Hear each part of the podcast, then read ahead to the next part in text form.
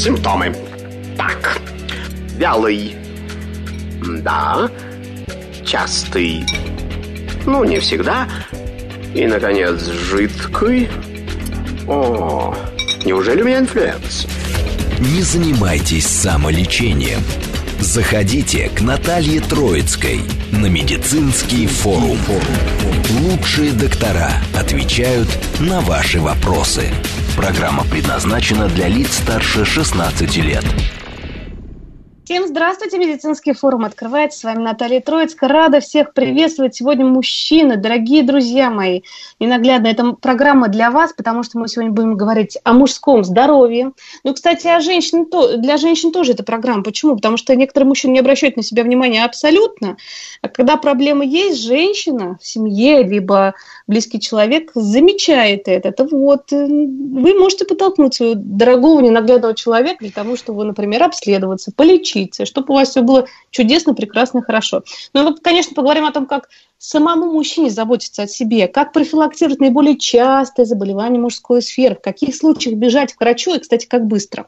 Присоединяйтесь к нашему эфиру. СМС плюс семь девятьсот двадцать пять восемь восемь восемь восемь э, девяносто четыре восемь. Телеграмм говорит МСК Бот, Твиттер говорит МСК. Звонки тоже попозже будем принимать. А теперь хочу представить нашего гостя на связи с нашей студией. Врач-уролог, андролог городской клинической больницы имени Спаса Кукотского, доктор медицинских наук, профессор Ника Джумберович Ахвалидиани уже с нами. Здравствуйте, Ника Джимберович. Приветствую вас. Да.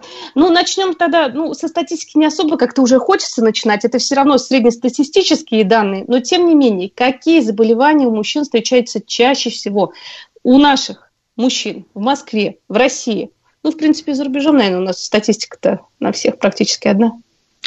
Ну, если говорить о мужском сексуальном и репродуктивном здоровье, если я правильно так. понял задачу, то угу. наиболее частые заболевания, если назвать три наиболее частых состояния, это первое, это раннее семяизвержение, около 30% мужчин имеют те или иные признаки ускорения э, семяизвержения, то есть короткий половой акт как проявление этого состояния и э, неудовлетворенность партнерши, и, безусловно, это большая проблема в паре, которая приводит к ее распаду. Второе – это эректильная дисфункция, то, что раньше называли импотенцией, но с 2000 года принят консенсус э, изменить название этого состояния, э, и теперь мы применяем такой термин эректильная дисфункция. То есть это нарушение эрекции.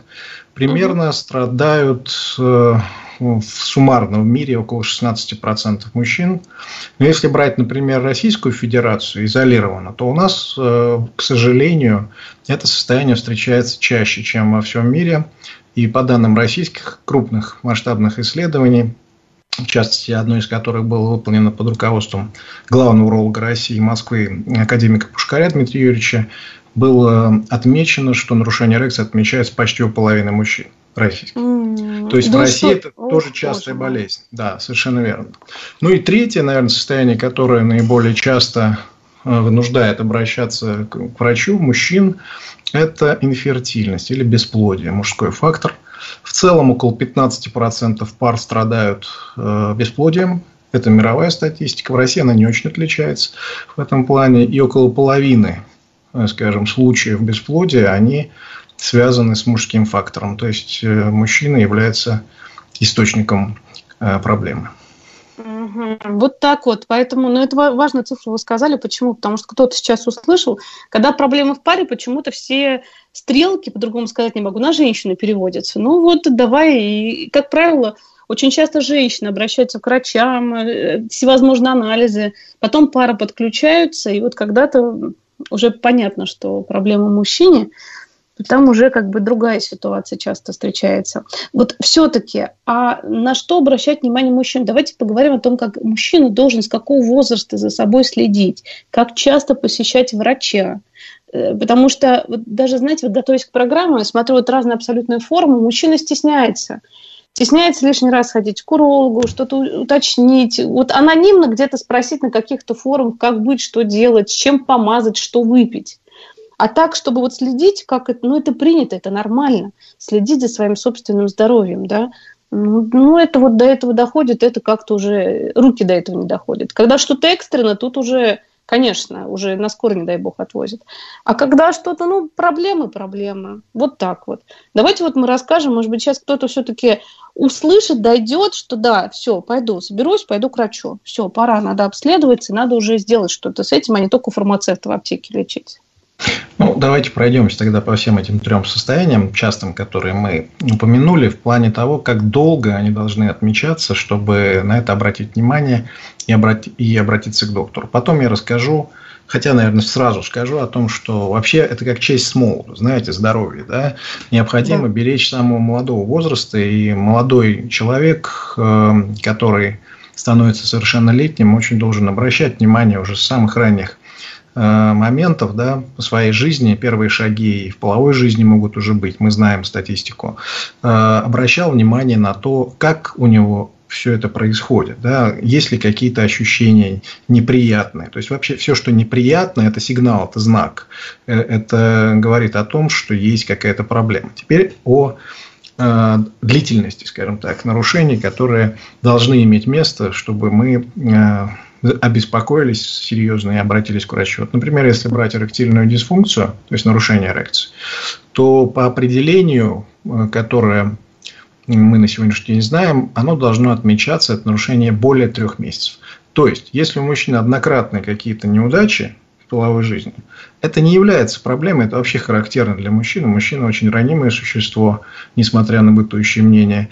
И э, любые факторы, там, проблемы на работе, какое-то плохое настроение, усталость, утомленность и так далее могут повлиять на э, возможность э, достичь эрекции и сохранить ее во время полового акта. Поэтому если это отмечается разово, ничего страшного в этом нет. Просто надо обратить внимание, что с образом жизни происходит.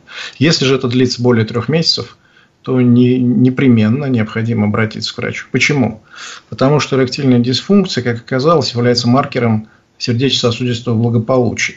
Сосуды полового члена ну, практически в 4 раза меньше, чем э, коронарные артерии, сосуды сердца. Если атеросклероз, как наиболее частая причина поражения артерий, поражает организм, то он сначала поражает мелкие артерии. И где-то в пределах 5 лет после этого может случиться серьезная сосудистая катастрофа, которая может закончиться фатально, то есть летальным исходом. То есть это может быть инсульт, это может быть инфаркт. Поэтому, казалось бы, половое нарушение, да, но оно является маркером серьезных проблем, которые вот уже на пороге. Э, и если они более трех месяцев, обращайтесь, пожалуйста, к доктору. Это может вам спасти жизнь впоследствии. Второе, ну, бесплодие. Вообще бесплодие мы ставим по критериям Всемирной организации здравоохранения при регулярной половой жизни, которая длится не менее года. То есть, если э, к нам приходит пара, которая там вот недавно была узаконена, я имею в виду там браком, и э, приходят люди и говорят, вот у нас два месяца прошло, а мы еще не забеременели, это, конечно же, не повод для каких-то проблем и переживаний. Человеку действительно трудно забеременеть, в отличие от животных, если посмотреть животный мир. И до года при регулярной половой жизни мы ожидаем, это нормально. Что такое регулярная половая жизнь? Ну, угу. опять же, по вузовским критериям, около трех раз в неделю, не менее. А теперь, то, что касается раннего семяизвержения, то э, тут надо дифференцировать. Есть первичная форма, которая отмечается с начала половой жизни, и она никак не будет меняться, она, в принципе, с человеком будет всю жизнь, если не проводить соответствующие лечебные мероприятия. Поэтому, если э, с момента ну, скажем, возникновения устойчивых половых отношений, то есть регулярной половой жизни, все это не исчезает, то надо обратиться к доктору, безусловно. Потому что ну, разовые половые контакты, они сами по себе, у молодого человека, они эмоциональные, они, в принципе, могут быть непродолжительные. Но вот когда уже устоявшаяся э, связь, то это очень важный момент, на это надо обращать внимание. И, к сожалению, эта болезнь может быть и приобретенная. Э, и тогда она зависима от таких состояний, как хронический простатит, наиболее часто, длительно протекающий, как э, гипертиреоз, гиперфункция щитовидной железы, и те же нарушения эрекции, о которых мы говорили. Связано это с тем, что при нарушениях эрекции мужчина не уверен в сохранении эрекции до конца полового акта и быстрее пытается завершить его.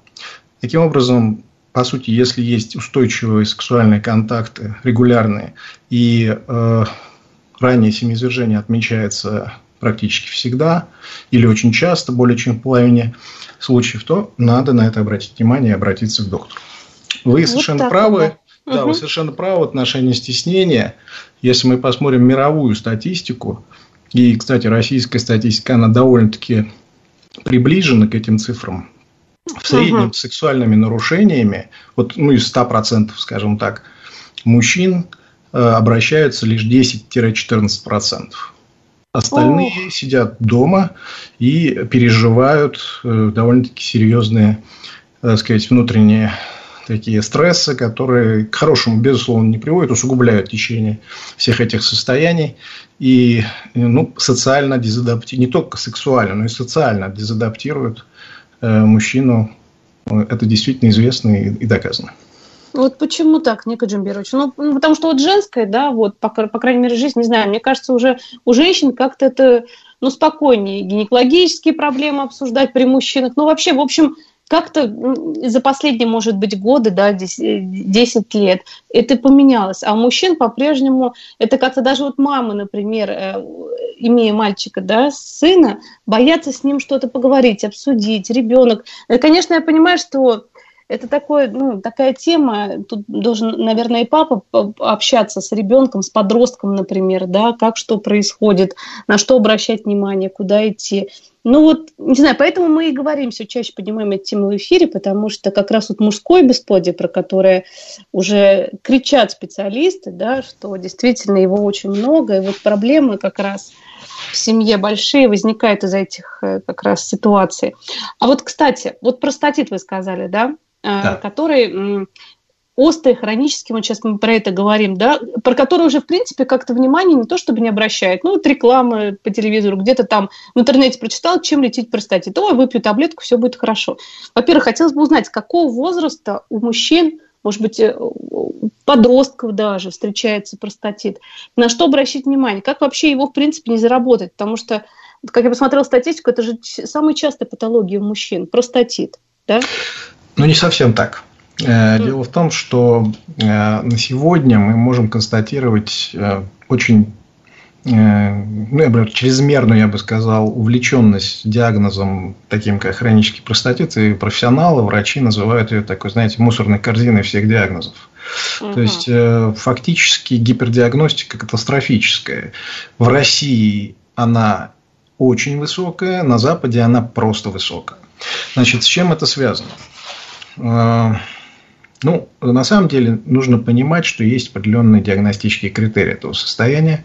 И когда пациент приходит мужчина к нам, например, на консультацию, говорит, вы знаете, у меня простатит, и дает нам данные ультразвукового исследования, которое он решил почему-то сделать себе, э, предстательной железы. И там есть какие-то небольшие э, очаги склероза, фиброза. Это не является диагностически значимым. Это доказано. Потому что если мы возьмем 10 мужчин, случайно отобранных на улице, и выполним ультразвуковое исследование, у 8 из них мы найдем такие изменения, но ни у кого из них не будет никаких симптомов.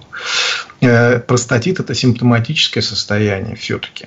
Если брать острый простатит, это крайне редкое состояние. Оно, правда, достаточно остро протекает и может быть даже опасно для жизни пациента, потому что речь идет об гнойном воспалении предстательной железы, внутреннего органа. Но возникает оно примерно ну, максимум у 1% мужчин. То есть это достаточно редкое заболевание, которое мы встречаем в своей практике, конечно, как урологи, но э, мы понимаем, что с ним делать, и оно достаточно быстро может быть излечено, но это должен делать врач. Не надо ничего читать в интернете. Вы ни, никогда не поймете э, истинную информацию, которая может быть полезной. К сожалению, так как острый простатит преимущественно лечится антибактериальными препаратами, а они вообще являются рецептурными, как мы понимаем, да, и могут быть приобретены только по, по рецепту врача, то, безусловно, надо обратиться к врачу. Почему? Потому что если это просто острое э, состояние, которое имеет малую такую, скажем так, выраженность, то это не страшно, и вам достаточно быстро помогут с помощью простых назначений. Но если это серьезное состояние, когда предстательная железа начала разрушаться от гнойного процесса, то там даже могут понадобиться экстренные оперативные мероприятия по дренированию этих очагов и так далее. И дома точно не справится совершенно. Это надо понимать. А что касается хронического простатита, ну, вы сказали, самое частое заболевание. Да. Ну, по данным мировым популяционных исследований получается, что это заболевание может поражать до 10% мужчин. То есть оно, конечно, не редкое, но уж не самое частое, совершенно точно. И когда нам говорят, что около половины мужчин э, имеют простатит, это, конечно, никакого отношения к реальности не имеет. Хронический простатит подразделяется на сегодняшний день, согласно эм, классификации Национального института здоровья США, она была принята в мире за основу, э, подразделяются сегодня на хронический воспалительный или э, хронически воспалительный бактериальный, так называемый, то есть когда есть причинный фактор, и, то есть бактерия, микроб, который можно выявить с помощью современных методов, и когда есть воспаление, то есть есть, например, повышение лейкоцитов в соке предстательной железы. Простата выделяет секрет, называемый сок, экспримат такой железы, и в нем повышается лейкоцит. Бывает третья А-категория, а, не, воспа... Не бактериальный, воспалительный. То есть, когда мы находим много лейкоцитов в секрете простаты, но не находим микроб. Это связано не с тем, что микроб там нет. Он там есть. Но просто современные методы диагностики порой не позволяют их выявить. И третья Б-категория – это не бактериальный, не воспалительный. Вот это самый сложный простатит. По сути, на сегодняшний день это называется хронической тазовой болью, э, потому что проявлениями простатита являются какие? Боль и нарушение мочеспускания. И когда туда примешивают э, практически всегда э, нарушение потенции, то это ошибочно. Нарушения потенции могут возникать при хроническом простатите, симптоматическом, тяжелом. То есть, ну, представьте себе, что мужчина целый день бегает в туалет, чтобы помочиться, у него через каждые 15 или там 20 минут желание помочиться, у него есть при мочеспускании, у него болевые ощущения в тазовом регионе, о какой эрекции идет речь? Конечно же, психологически этот пациент угнетенный, у него просто из-за активации стрессовой нервной системы эрекция будет угнетена. Но напрямую воспаление простаты никак не влияет на эрекцию. Это надо понимать раз и навсегда, чтобы все поняли и перестали в это верить. Потому что, к сожалению, и по телевизору это культивируется вот в этих да. самых рекламах, о которых вы угу. говорите, непрофессионально сделанных, Э, ну, там задача понятна. Напугать э, пациентов, потенциальных покупателей, чтобы они приобрели некий препарат. Э, но это просто не имеет отношения к реальности, могу вам сказать. И есть еще так называемая четвертая категория. Так называемая четвертая категория по, национа... по классификации Национального института здоровья США. Она называется бессимптомный. Что это за хронический бессимптомный? Как вообще мы его выявляем? Мы его выявляем крайне редко выявляем случайно. Ну, к примеру, мы обследуем пациента к большой операции, не мы даже, а могут обследовать наши коллеги, кардиологи, там, кардиохирургическую операцию, да, или же какую-то же операцию на органы желудочно-кишечного тракта. Большая операция, планируется, пациента надо исследовать. Почему? Потому что при длительных сложных операциях предполагается катетеризация мочевого пузыря, то есть заводят мочевой пузырь специальный такой катетер, чтобы моча по нему Эм, могла отходить во время операции, можно было регистрировать при наркозе, да, во время наркоза, насколько почки функционируют адекватно. Вот. И вот при таком обследовании случайно бывает выявляется повышение лейкоцитов и бактерий э, в моче после массажа предстательной железы. Но это действительно крайне редкая история. Э, он распространен крайне мало. И, по сути, мы его не учитываем фактически на сегодняшний день, когда обсуждаем хронический простатит. А в основном хронический простатит – это редкое в целом заболевание, э, но оно симптоматическое. То есть, оно проявляется болью, обычно в нижних отделах живота, в промежности, в прямой кишке, э, иногда редко подтягивающие ощущения в пояснице и э, нарушение мочеиспускания. То есть, это болезненное мочеиспускание, учащенное мочеиспускание, мочеиспускание ночью, затрудненное несколько мочеиспускание и так далее. Угу. Ну вот, э, кстати, э, по поводу этого хотела спросить. Ну, мужчины, когда вот возникают такие состояния, да, такие симптомы, тут болит и часто мочеиспускание, как правило, вот по вашему опыту, они все-таки идут к урологу, либо идут в аптеку и сразу покупают то, что нарекламировано, то, что сосед какой-нибудь сказал, где-нибудь услышал, и, собственно, сами лечатся. И, кстати, вот эти самолечения, они, как правило, приводят э, к какому эффекту? К положительному все-таки? Ну, вроде помогло, симптомы ушли, все хорошо. Либо потом какие-то другие проблемы возникают. Ну, согласно законодательству, рецептурные препараты у нас рекламировать нельзя в стране. Да. Э, это действующее вещество. Действующее И... вещество, да. Нет, это действующее вещество тоже. Если оно, к примеру, рецептурное, его нельзя рекламировать по телевидению, называя его. Это uh-huh. законодательно закреплено. Поэтому то, что рекламируют, это обычно либо БАДы, биологически активные добавки, то есть вещества, не имеющие никакой доказательной базы в плане эффективности, э, либо это растительные препараты, э, которые ну, тоже, в общем-то, достаточно мало токсичны. Возможно, э, ряду пациентов они могут помочь, но вероятность этого не очень высокая, потому что чаще всего, если мы говорим о том же остром простатите, без антибиотиков там не помочь. Принципиально не помочь, это надо понимать. Причем довольно быстро их необходимо назначить и понимать, какую группу назначить. Их очень много групп, как вы знаете. Да. При хроническом простатите без диагностики – то есть, не поняв, что мы лечим, тоже мы прицельно не назначим терапию. Там достаточно часто применяются э, антибиотики. Э, ну, вот, например, при категории 3B, о которой я говорил, когда нет воспаления, нет бактерий, это достаточно часто вообще не простатит. Это вообще может быть неврологическое состояние непростое неврологическое состояние, нейропатическая боль может иметь место. То есть, боль, которая связана Э, собственно говоря, с определенными особенностями поражения нервной системы в тазовом регионе, не только в тазовом. А это может быть миофасциальный синдром, когда мышцы таза неправильно функционируют, то есть нарушена их сократимость, тонус, и это тоже приводит к большим неприятным таким ощущениям болевым, дискомфортным и так далее. То есть э, нужно дифференцировать это состояние. Мы не только мы урологи да, занимаемся такими пациентами, мы часто их совместно ведем с неврологами, с психиатрами, потому что могут быть психосоматические состояния, э, специалистами по лечению боли, сейчас начинает развиваться эта область в России, потому что на Западе есть прямо специальность э, pain management, лечение боли. У нас в России отдельной такой специальности не было, но в последние годы она очень сильно развилась, эта область медицины.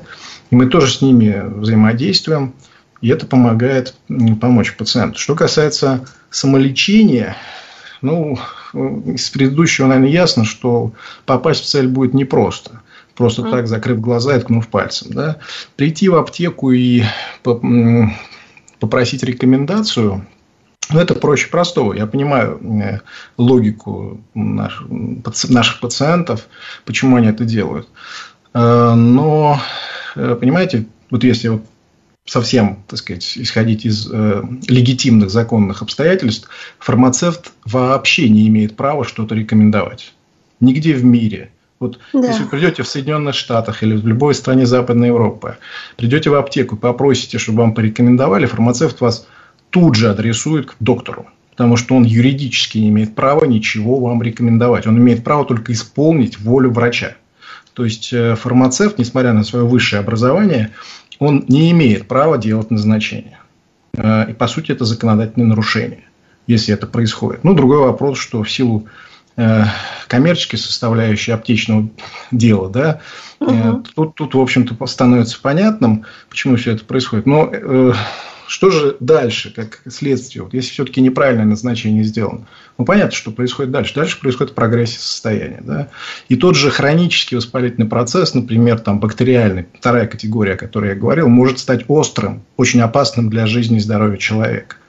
И ну, зачем доводить до этого? Вот, на мой взгляд, все основания к тому, чтобы обратиться к специалисту вовремя, потому что своевременное обращение – это большой залог успеха. Конечно, мы про это говорим. И, кстати, своевременное обращение – это профилактика еще серьезных состояний.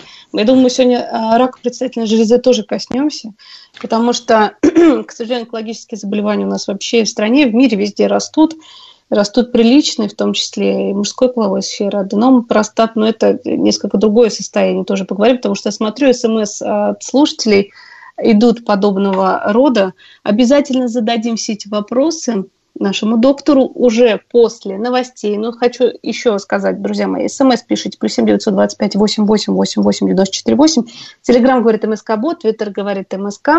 Ну, сейчас будут у нас новости, после этого мы продолжим. Напомню, говорим мы сегодня о мужском здоровье. Мужчины, не стесняйтесь, если стесняетесь вы, можете не подписываться в смс например. Задавайте вопросы, обязательно пообщаемся. Симптомы. Так, вялый. Да, частый, ну, не всегда, И, наконец, жидкий. О, неужели у меня инфлюэнца? Не занимайтесь самолечением. Заходите к Наталье Троицкой на медицинский форум. Лучшие доктора отвечают на ваши вопросы. Продолжаем наш разговор о мужском здоровье. Еще раз хочу представить нашего гостя. На связи с нашей студией врач-уролог, андролог городской клинической больницы имени Спасокукоцкого, доктор медицинских наук, профессор Ника Джимбирович Ахулидиани. Отвечает на ваш вопрос. Сейчас будет отвечать смс плюс семь девятьсот двадцать пять восемь восемь восемь восемь девяносто четыре восемь. Телеграмм говорит МСК Бот, это говорит МСК. Итак, спрашивают. А, пожалуйста, скажите, пожалуйста, как избавиться от энтерокока фекального? У меня давно простатит, никакие инфекции лабораторно не выявлялись, кроме энтерокока фекального. Это было очень давно, недавно стала жить девушка, у нее подцепил уреоплазму. Что теперь делать? Это вот к, к инфекциям как раз мы сейчас вот подходим уже абсолютно разным. Ну, опять же, необходимо понимать, что мы не можем давать рекомендации по антибактериальной да. терапии дистанционно. А, необходимо выполнить посев а, расширенный, с расширенной антибиотикограммой, чтобы была установлена чувствительность этого микроорганизма к антибактериальным препаратам. Эм, для этого можно сделать посев секрета простаты, а, можно сделать посев семенной жидкости спермы и вот с этими данными обратиться доктору доктор уже примет решение о том, какой антибактериальный препарат вам назначить. Эм, ну, и еще вот какой момент. Дело в том, что необходимо понимать количество этого микроорганизма. У нас в целом мочеспускательный канал не стерилен, передняя его часть, по крайней мере. И э, есть определенные количественные параметры, которые говорят о патологическом состоянии. То есть превышение значения 10 четвертой степени – колониеобразующих единиц будет иметь э, основания для назначения лечения. В противном случае лечение антибактериальное не показано. Ну, как раз тут очень часто такие моменты, что э, что-то узнают, уреоплазму, гордонолы, я не знаю, ну много разных, да, таких вот. Э, просто сейчас смотрю даже вопрос от слушателя, что есть такие заболевания в паре, и что нужно все это пролечить. Вообще уреоплазма, ее как бы на нее обращать внимание, вот как вы сейчас сказали, что когда ее действительно много, а, но она в нашем организме так и так есть, правильно? Нет, ее в нашем организме так и так нет. Это половой микроорганизм, получаем его при, при начале на половой жизни. С ним мы не рождаемся совершенно точно так же, как с хламидиями, с микоплазмами мы не рождаемся. Мы их получаем. Горнереллы – это, ну, как вам сказать, это маркер скорее проблемы женской. То есть, это, вот когда мы видим у мужчины Гарднереллу, мы очень акцентируем его внимание на здоровье у партнерши, чтобы она обратилась к гинекологу, потому что это обычно симптом дисбактериоза влагалища, дисбиоза влагалища, бактериального вагиноза, это все одно и то же. Э, и, э, собственно, гонорел там появляется только в этом случае. А несет ли она какую-то проблему мужчине? Чаще всего, в подавляющем большинстве случаев нет. Есть редкие случаи, когда она может стать причиной снижения фертильного, фертильности мужчин. То есть, может несколько уменьшить вероятность э, оплодотворения. Но это происходит редко все-таки. И обычно ну, она сама, сама элиминируется, уходит, если э, разрешен вопрос с, с партнершей, то есть если там нормализуется микрофлора, то у мужчины этот микроорганизм исчезнет довольно быстро.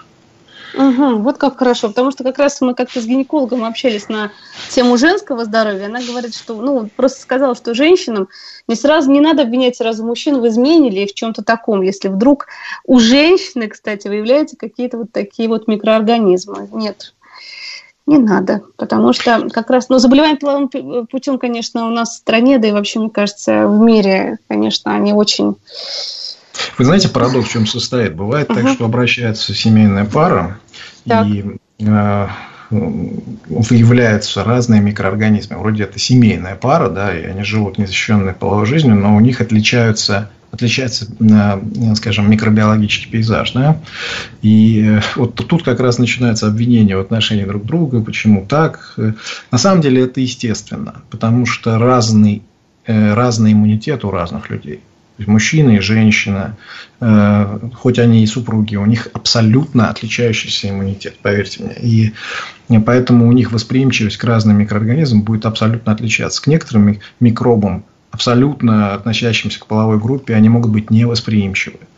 Э, есть э, ситуация, когда человек не восприимчив довольно таким тяжелым, агрессивным микробам, даже к гонореи, даже к хламидийной инфекции. Бывают такие ситуации. Ну, правда, не стоит надеяться на удачу, поэтому защищенную половую жизнь, если она особенно не э, так сказать, в стабильной паре, да, когда есть случайные связи, никто не отменял, это важная рекомендация, чтобы не попасть в неприятную ситуацию.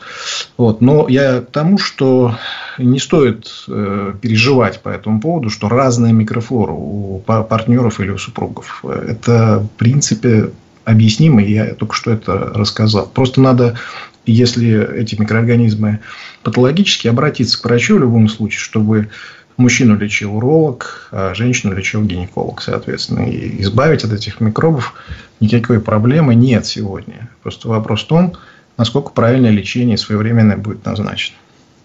Спасибо большое. Следующий СМС зачитываю. У моего отца в анализе мочи обнаружена кровь. С чем это может быть связано? Потери веса нет. По линии у кого, э, ни у кого не было рака почек или рака простаты. 8 лет назад бросил курить, до этого лет 20 лет. 20 лет курил. Речь идет о микрогематурии, то есть это крови не видно, когда мы смотрим на мочу, или это кровь видно, когда мы смотрим на мочу. Вот, к сожалению, Вопрос в этом. указано, да. Если, если мы видим кровь в моче, то это экстренно. Надо обратиться, чтобы мы сделали э, как минимум ультразвуковую диагностику, лучше компьютерную томографию и если есть такая возможность, выполнили цистоскопию, то есть осмотрели мочевой пузырь, чтобы увидели, откуда кровь течет. Потому что это грозный симптом. Э, грозный симптом обычной опухоли. Э, что касается микрогематурии, то есть той гематурии или примеси крови в моче, которую мы не видим, но видят э, наши коллеги, врачи-лаборанты, да, то есть в анализе мочи, то тут не так категорично, но тем не менее тоже стоит озаботиться. Первое, что надо сделать, обратиться к урологу. Э, скорее всего, будет назначена компьютерная томография с контрастированием верхних э, мочевых путей, мочевого пузыря. Э, затем наверняка будут исследованы те же секреты, тоже предстательной железы, потому что бывает воспаление просто к хроническое в предстательной железе, в заднем отделе мочеспускательного канала к этому тоже может приводить. В редких ситуациях выполняют инвазивный осмотр, то есть вводят инструмент для осмотра нижних мочевых путей. Но все это сделать может только врач.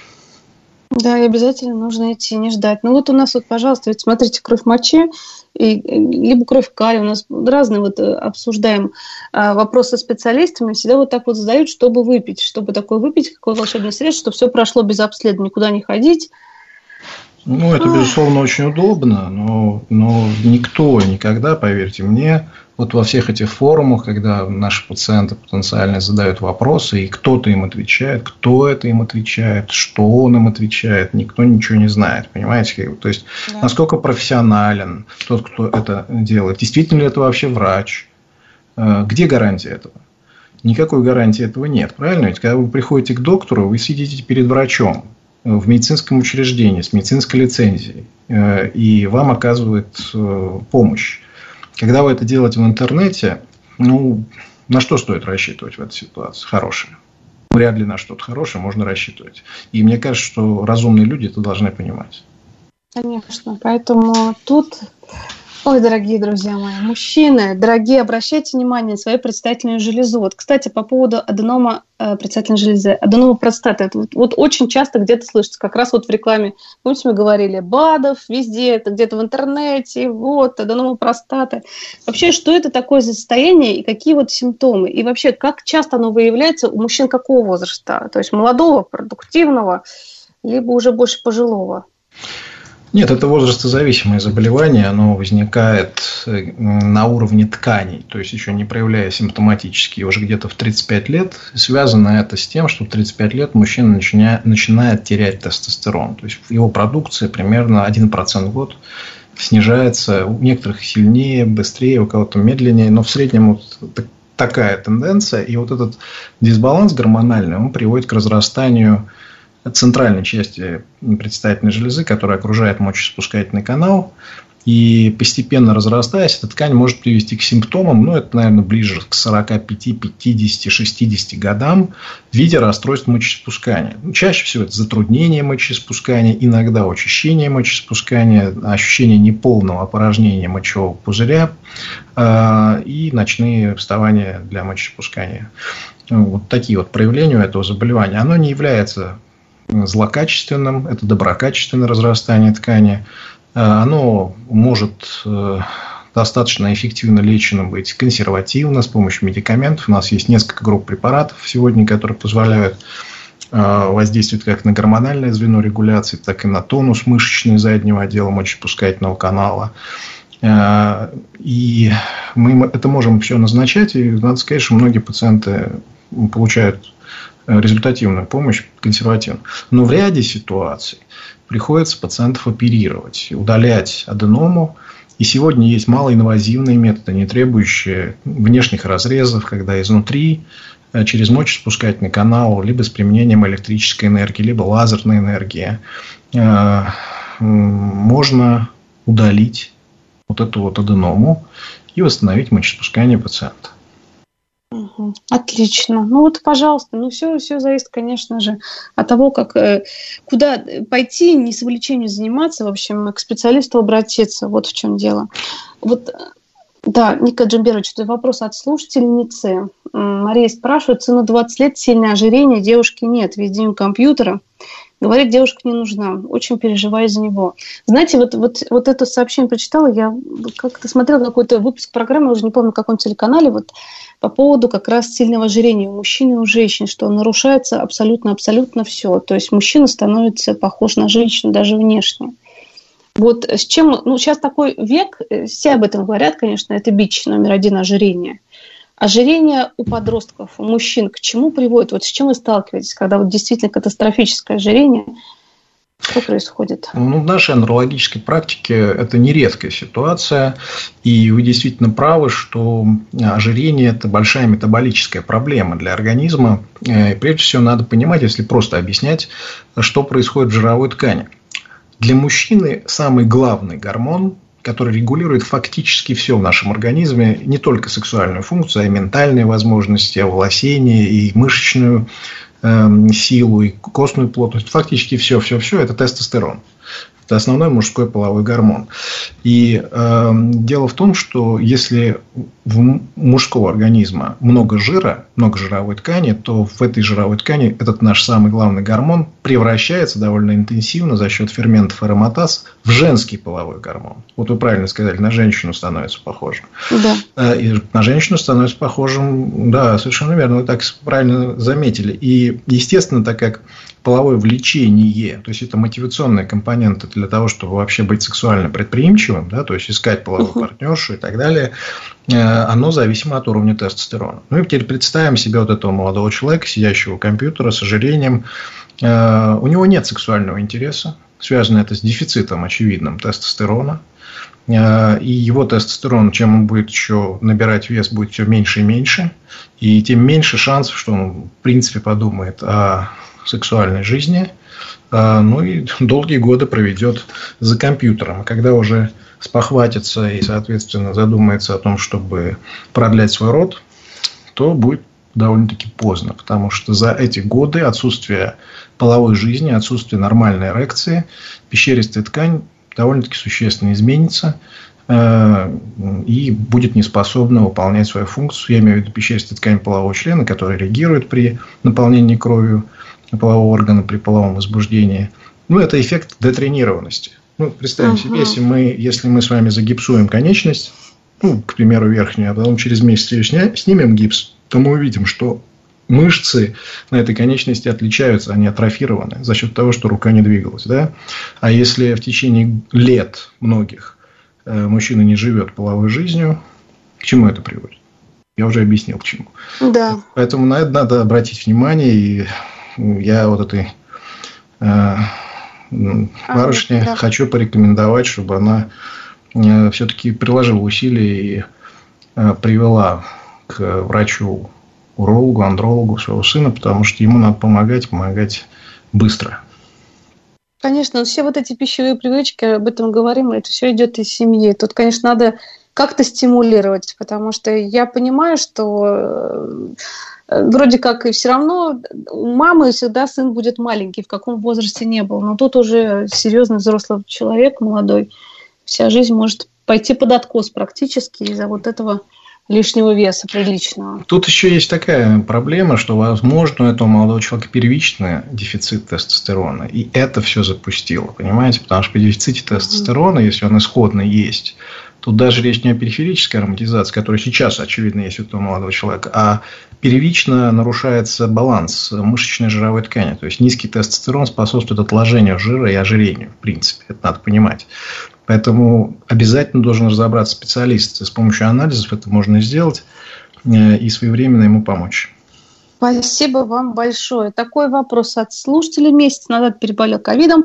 Вчера сдавал анализ на ПСА общий 1,72, свободный 0,61. А, Все ли нормально, переживаю.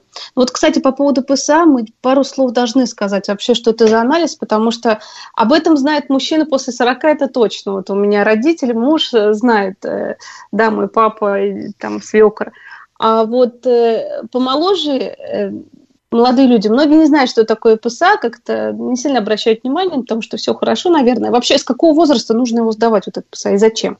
Ну, молодым людям и не надо знать, что такое ПСА, потому что ПСА не сдается в молодом возрасте, ибо это является маркером, э, онкомаркером. То есть, это uh-huh. онкомаркер, с помощью которого мы можем широко в популяционном масштабе выявлять, скринировать э, рак предстательной железы.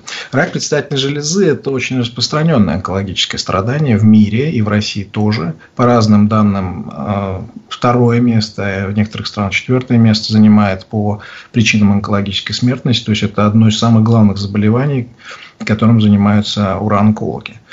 Это надо понимать, и вообще онкологи. И поэтому ранняя диагностика, скринирование, скрининг, да, когда массово выявляем э, Э, вот это состояние, это, конечно, основополагающая задача современной медицины. Э, ПСА – это простата-специфический антиген. Это каликрииновая киназа, такое вещество, которое э, есть в норме в клетках предстательной железы. И при наличии рака оно просто интенсивнее высвобождается из-за того, что клетки неполноценные и сосудистой сетью у них более тонкая связь.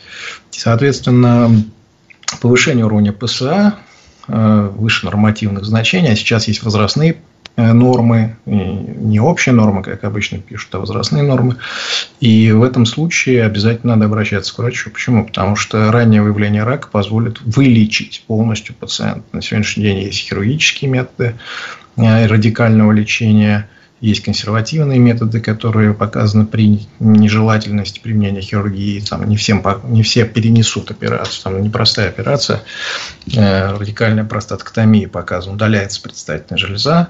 И сегодня есть технологии очень, очень филигранного, тонкого и щадящего удаления простаты через, к примеру, применение роботической хирургии. Вы знаете, что сегодня... Да ну, в частности, наша клиника под руководством академика Пушкаря является лидером по э, выполнению роботической программы в Российской Федерации при лечении рака предстательной железы.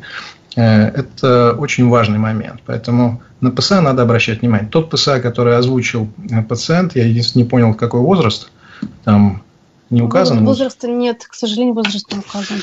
Ну, в целом он нормальный. Этот ПСА нормальный.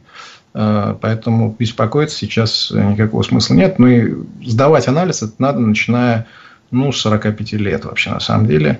Э, в 40 лет рак бывает крайне редко. Э, ну, тот, кто хочет раньше начать, можно и в 40. Но раньше 40 точно не надо. Потому что рак в 39 лет не встречается. Предстательная железа. Ну, вот это получается рак с возрастом, да, предстательная Это возрастозависимый, да, процесс, который, очевидно, опять же, связан с многими-многими-многими факторами, с образом жизни есть определенная зависимость. Э, чем мы выше окислительный стресс имеем, ну, например, любим сладкое, жирное, да, вот как раз питаемся неправильно, спим недостаточное количество времени. То есть факторы внешней среды – это экологические факторы, безусловно. Их очень много. Это можно отдельную программу про это разговаривать uh-huh. нам с вами. Но это принципиально надо понимать, что это мультифакториальное состояние, но оно всегда зависимо от возраста. То есть оно не бывает в 20-летнем возрасте, оно возникает ну, где-то в районе 45 лет и позже. И, и причем есть данные, говорящие о том, что, к примеру, если брать лиц 80 лет, то при Э, в, ну, скажем так, вскрытиях умерших да, после 80 лет, ну, уже умерших людей, да, угу, выявляют угу. рак предстательной железы в подавляющем большинстве случаев. Просто он себя не проявил еще. То есть с возрастом он возникает фактически у многих-многих-многих мужчин. Поэтому на ПСА это такой, знаете, инструмент, палочка-выручалочка, который позволяет нам рано выявлять это состояние и лечить его своевременно, эффективно, сохранив жизнь и качество жизни таким пациентам. Угу. Вот, поэтому, поэтому, мужчины дорогие, надо после 45-50 лет все-таки если вы не обращались к урологу, бывают такие случаи, что вообще, в принципе, как-то сам справлялся, то нужно это сделать, либо хотя бы анализ э, ну, сдать. А, вопрос следующий. В 2021 году поставили диагноз хронический простатит, симптомы нижних мочевых путей, паховая грыжа слева. Курс лечения прошел, сейчас снова мучают боли в промежности. И в сидячем положении тоже. Мне 45 лет. Ну, ну, совершенно ни о чем не говорящая информация. Я, еще да. раз, я, я, если вы помните, да, это очень подробно все это осветил. Да. Э, без врача тут не справиться, к сожалению. То есть мы дистанционно уролог, тут пациент. Да, это уролог, да, должен быть уролог, э, потому что нельзя исключить, что у пациента не простатит, а тот самый синдром хронической тазовой боли, который вообще не воспаление предстательной железы, а возможно это поражение мышц таза, возможно это неврологическое расстройство, и это нужно исследовать полноценно и лечить правильно правильно, потому что так можно бесконечно принимать антибиотики, как, к сожалению, мы иногда встречаем ситуации, которые совершенно не помогают пациенту. Ну, потому что у него не воспаление, не бактериальное воспаление. Ну, вот о чем идет речь. Поэтому к врачу. Надо обратиться к врачу. Виктор Чембирович, мы вот пару слов должны про мужское бесплодие сказать. Вот как раз мы с этого начали немного программы, да, что вот есть такая проблема, что э, мужское бесплодие как бы достаточно много его скажем так, в России. Вот, вот если, вот мы уже поняли, да, если э, больше года у пары, да, которая старается активно, не получается забеременеть, то, как правило, как, вот только к урологу, либо нужно еще какому-то специалисту какие-то дополнительные анализы давать, где, где-то какое-то обследование проходить, и вообще мужское бесплодие, вот оно лечится, его можно полностью вылечить? Да, конечно. Итак, э, ну, давайте сначала начнем. Э, во-первых, вы э, упомянули о том, что все обвиняют женщину и, ну, так сказать, ее сподвигают пойти к гинекологу, и там большое объемное обследование. Совершенно правы. Женщину на предмет бесплодия обследовать значительно сложнее, мужчину значительно проще. Нужен всего один анализ, с которым желательно прийти на консультацию к урологу, потому что все равно он назначит этот анализ. Спермограмма это исследование семенной жидкости, сдаваемое путем мастурбации – да, это, ну, то есть нужно сдать семенную жидкость э, специализированной лаборатории, и желательно, чтобы это исследование было по Крюгеру. Это фамилия автора, который предложил придирчиво оценивать строение сперматозоида. То есть спермограмма по Крюгеру. Второе, что надо сделать, это потому что спермограмма характеризует лишь внешние характеристики, количество, подвижность и их строение. А вот внутреннее их состояние, ДНК, мы никак не поймем. Для этого лучше сразу же вместе с этим исследованием делать тест на фрагментацию ДНК сперматозоидов. Вот с этими двумя анализами, придя к врачу, вы сразу же поймете, есть проблема и нужно ли углублять обследование, или же вы здоровы и действительно надо да, направить к доктору, гинекологу, репродуктологу, жену, супругу, женщину.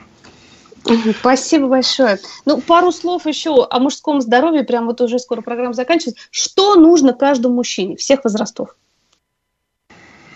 А, знаете, самые, uh-huh. самая правильная рекомендация состоит в том, что надо вести здоровый образ жизни. Как ни странно, действительно, образ жизни влияет на 50% э, на наше здоровье. Это давно было проведено ВОЗовское исследование, которое это показало. То есть, все остальное имеет очень маленькое вмешательство в наше здоровье.